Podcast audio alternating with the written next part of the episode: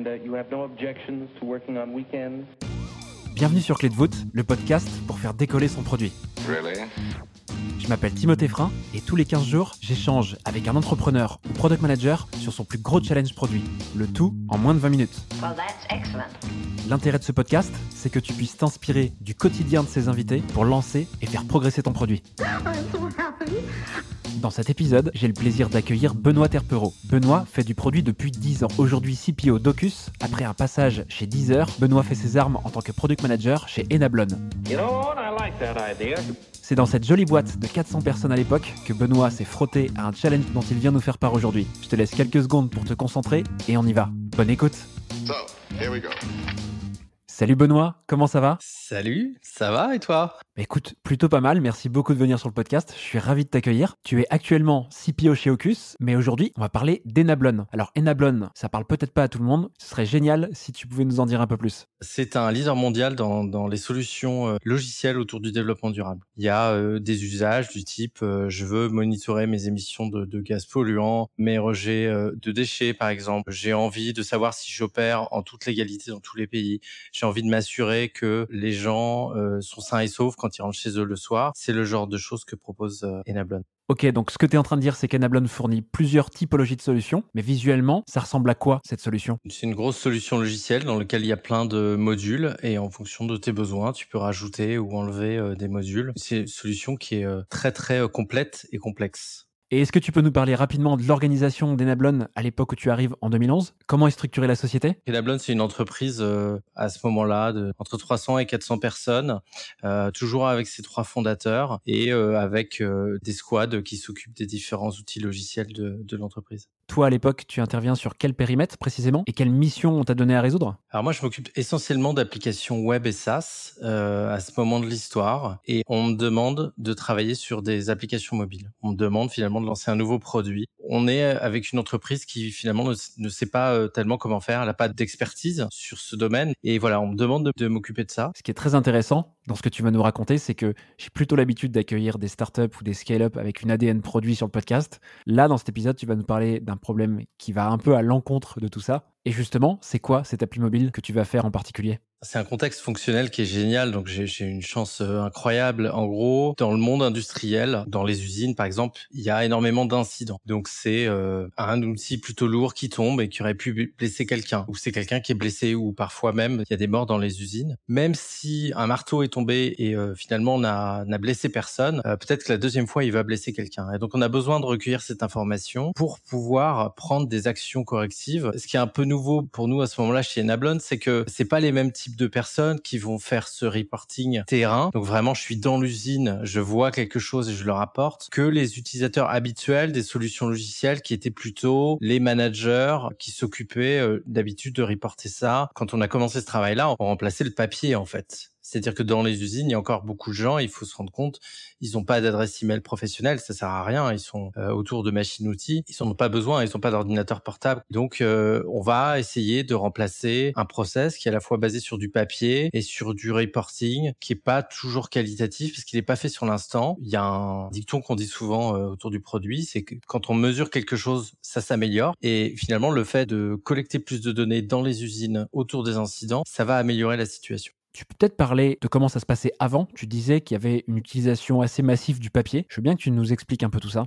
Tout à fait, bah c'est un, un process assez classique. Quelque chose se passe dans euh, une usine, euh, quelque part dans le monde, et il s'agit juste de généralement remplir un formulaire qui a été pré-créé par l'entreprise, dans lequel on vient remplir à la main des données. Ce formulaire est transmis à un safety manager généralement, qui va prendre le formulaire et remplir les informations du formulaire dans un ordinateur. Et on se rend bien compte que tout ce process-là n'est pas très très euh, optimisé à l'heure du digital. Et surtout, euh, on se rend vite compte aussi qu'il manque plein d'informations où on va vous demander des informations qu'on n'aurait pas à remplir remplir. Je prends un exemple bête. Je remplis un formulaire et je dis où s'est passé l'incident et à quelle heure. Si on reporte la même chose avec un téléphone mobile, il est ce qu'on appelle context aware, c'est-à-dire qu'il sait déjà à quelle heure il est, il sait déjà où on est. Le but, ce serait donc à ces safety managers d'utiliser cette application? Je vais même aller plus loin. Nous, notre but, c'était justement de challenger ce status quo-là et de donner directement aux personnes dans l'usine, même pas responsables de sécurité, mais aux personnes dans l'usine, la possibilité de reporter eux-mêmes l'incident, sans avoir à le reporter sur une feuille de papier, sans avoir à le donner au safety manager. Et finalement, faire eux-mêmes. J'ai été témoin de quelque chose, je peux le reporter moi-même parce que j'ai un téléphone portable et que je peux télécharger sur l'App Store directement l'application.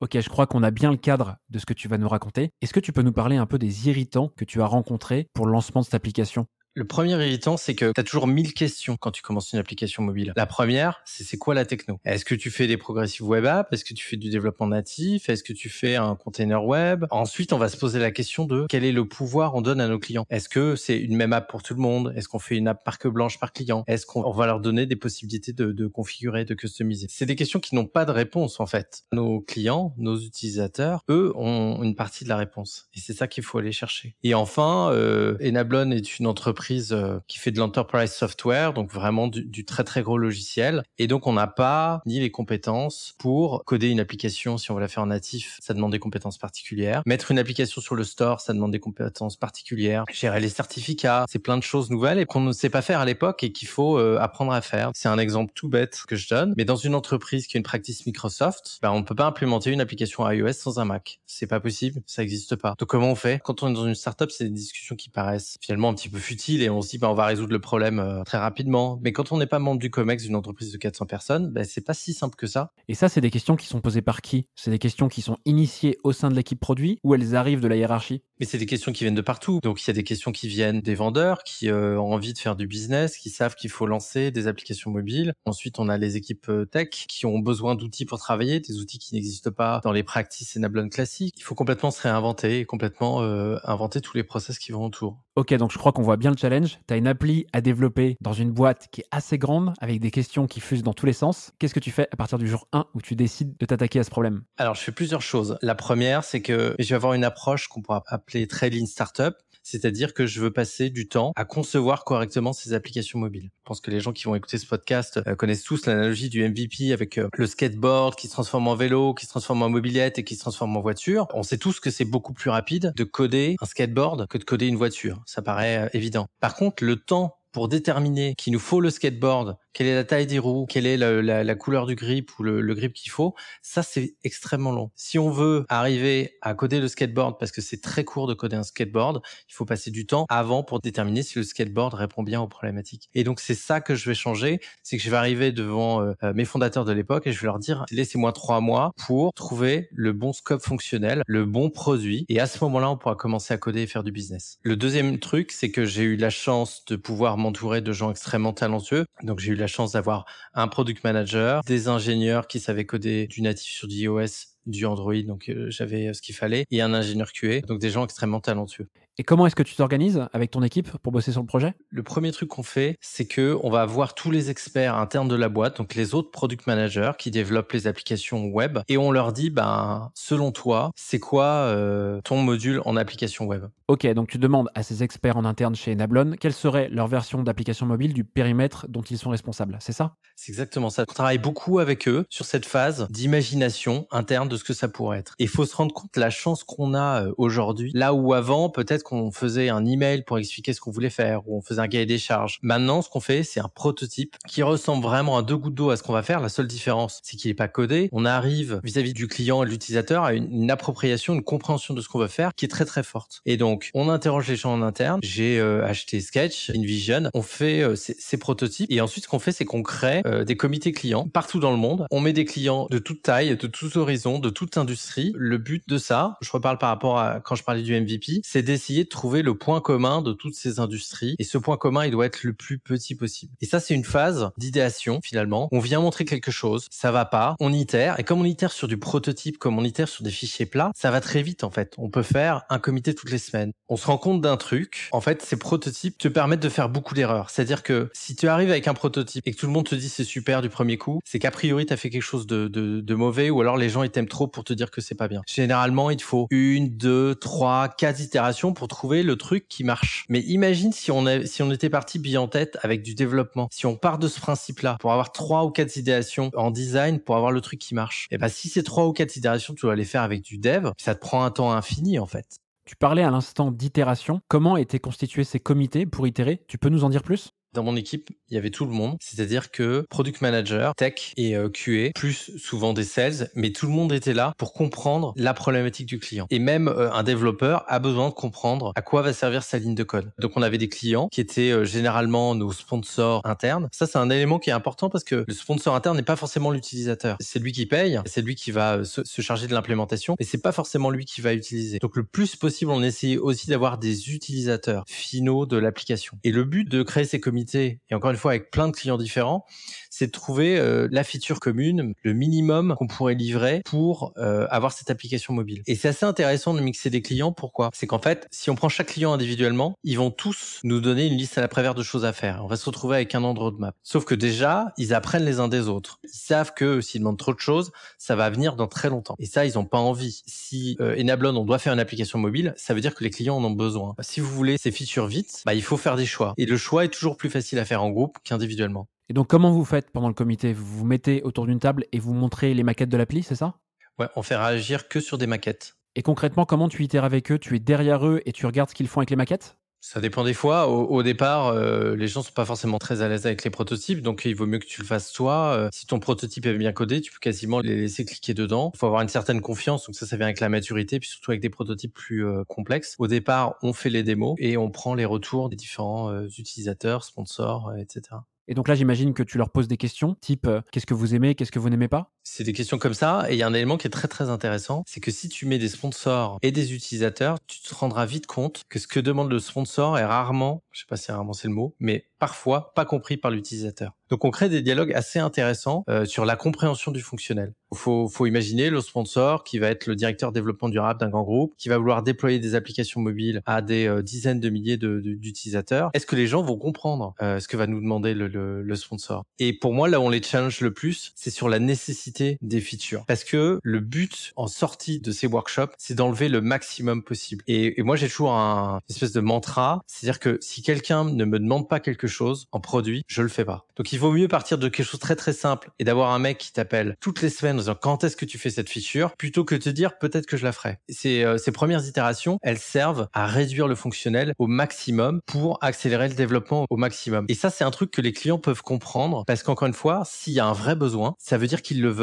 et ils le veulent généralement assez vite. Donc l'enterprise software, ça va relativement lentement. Mais si on dit à quelqu'un, bah écoute, si tu veux tout ça, je te le donnerai dans un an, il va pas être content. Donc il peut comprendre qu'il y a besoin de, de faire moins de choses. Et puis après, on peut lui dire, itérons, on le, on, on, le met en place, on le met en bêta. Il y a plein d'outils aujourd'hui qui permettent de dire, faisons un truc simple, on le met en bêta et on verra plus tard. Comment est-ce que tu tranches entre ce que veut l'utilisateur et ce que veut le sponsor? Comment tu fais pour arbitrer? J'essaie de convaincre l'acheteur que c'est l'utilisateur qui a raison, parce que c'est l'utilisateur qui a raison. Et ça, ça se fait sur le moment d'itération ou plus tard dans la négociation? Dans certaines entreprises, c'est difficile d'avoir l'utilisateur, ou alors l'utilisateur n'est pas toujours à l'aise de parler en, en face de quelqu'un qui potentiellement est son, est son boss. Donc on a toujours demandé à avoir aussi des sessions utilisateurs propres pour vérifier que ce qu'on allait faire allait marcher. Donc on a fait beaucoup de sessions aussi avec les utilisateurs. C'est super clair, merci beaucoup. Et en tout, il y a eu combien de comités et combien de cycles d'ajustement de la maquette pour commencer à coder? Ça a duré trois mois, il y avait des rendez-vous toutes les semaines. Il y a un autre cycle qui est important de noter dans ces trois mois, c'est que c'est bien de concevoir un fonctionnel, c'est bien de concevoir une application. Il faut concevoir une offre aussi, parce que sinon c'est un petit peu vain. Il faut absolument concevoir un business model avec ça. Très très vite, notamment avec euh, avec Guillaume qui était product manager avec moi. On a fait des partenariats très forts avec des sales. On, on allait quasiment jusqu'à la signature du contrat euh, Guillaume et moi. Et à partir de quel moment vous faites entrer les commerciaux dans la boucle? C'est très très rapidement. C'est quasiment au tout début. Euh, D'abord on les prévient qu'on va parler à leurs clients, la moindre des choses. Et ensuite très très rapidement, dès qu'on commence à avoir un projet fonctionnel qui tient la route, où on sent qu'on tient quelque chose, on les met dans la boucle et on commence à discuter business avec les clients. On met un prix, on va voir un client, deux clients, trois clients. Et très vite, on, on voit s'il y a de l'appétence. On a même euh, signé nos premiers contrats avant même d'avoir le produit euh, codé.